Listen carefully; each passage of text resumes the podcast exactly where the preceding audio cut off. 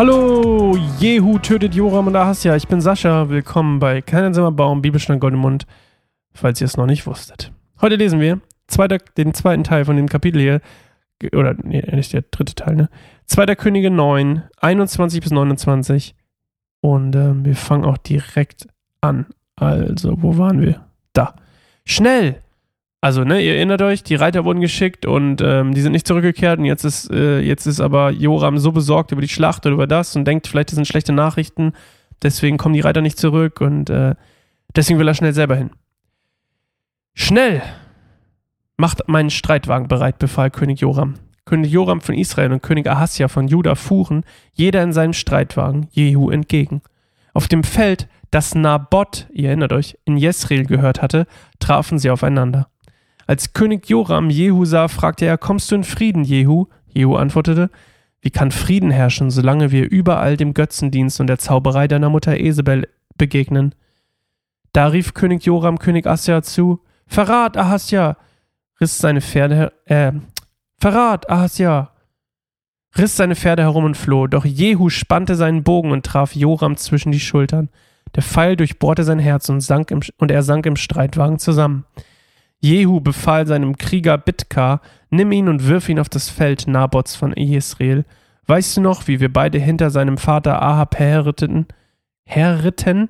Der Herr hat über ihn gesagt, ich nehme auf diesem Grundstück Rache an dir für den Mord an Nabot und seinen Söhnen, dessen Zeuge ich gestern Abend wurde, spricht der Herr. Nimm ihn deshalb und wirf ihn auf dieses Land, wie der Herr es vorausgesagt hatte. Als König Ahasja von Juda sah, was geschah, floh er auf der Straße nach Bet-Gan. Doch Jehu setzte ihm nach und rief, töte auch ihn. Und sie verwundeten Ahasja und, äh, in seinem Streitwagen auf der Höhe von Gur bei Jibleam. Er kam noch bis nach Megiddo. Megiddo. Doch dort starb er. Seine Männer brachten ihn im Streitwagen nach Jerusalem, wo sie ihn bei seinen Vorfahren in der Stadt Davids begruben. Die Herrschaft Ahasjas über Juda hatte im elften Jahr der Herrschaft König Jorams, des Sohnes Ahabs, begonnen. So, That's it. Tot, ne? Also Joram ist ungeduldig, äh, verletzt und verwundet und natürlich auch schwach und will trotzdem ihm entgegenreiten, weil er denkt, es kommen schlechte Nachrichten vom Feld oder irgendwas anderes ist passiert und fragt er, kommst du in Frieden? Und er sagt, dann offenbart er nämlich eigentlich dann, was, äh, dass er nicht in Frieden kommt und ähm, outet sich als Feind von dem, was eigentlich ähm, Ahab oder beziehungsweise in dem Fall, was Joram und seine Vorfahren hier veranstaltet haben mit dem Götzendienst und dem dämonischen Einflüssen von Isabel. Und ähm, das alles passiert auf dem Acker Nabots. Ihr erinnert euch an den, ne? Der erste König 21 war das. Der wollte seinen Weinberg nicht verkaufen und dann hat ihn der König Ahab einfach umbringen lassen, beziehungsweise hat ihn einfach in einem Hinterhalt quasi zum Tode verurteilt zur Steinigung und dann auch die und, und auch seine Söhne. Das erfahren wir hier übrigens auch. Das haben wir in der alten Geschichte gar nicht gelesen dass seine Söhne auch ermordet wurden. Und ähm, ja, da soll es passieren, wie Gott es verheißen hat, und dann bringt Jehu ihn mit einem Pfeil zur Strecke.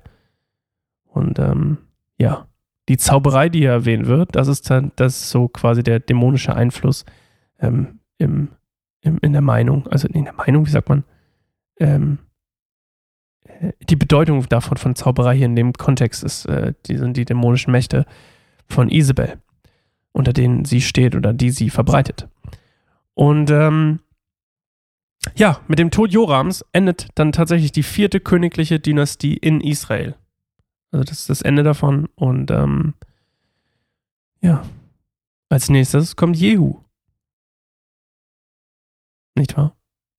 Wir lesen noch kurz, oder wir haben noch gerade noch schnell gelesen, äh, Ahasja, ne, der äh, wird auch noch gejagt und umgebracht und dann wird er begraben. Ähm, tja. Das war das Ende von unseren Freunden Joram und Ahasja. Schön. Oder auch nicht, wie man will. Und als nächstes lesen wir morgen, Trommelbibbel, Isabels Tod. Endlich. Wir haben so viele Kapitel drauf gewartet. Warte, wann, wann hat er gesagt, dass es. Äh, wann, warte, warte, warte, warte, ich find's raus? Nee, ich find's nicht raus. Aber es ist schon ewig her, dass prophezeit wurde, dass sie von Hunden gefressen wird und nicht beerdigt werden wird. Ewig ist es her. Jetzt wird es passieren. Ich freue mich drauf auf morgen. Neue Folge, neues Glück. Bibelstunde Gold im Mund mit Sascha. Viel Spaß. Tschüss.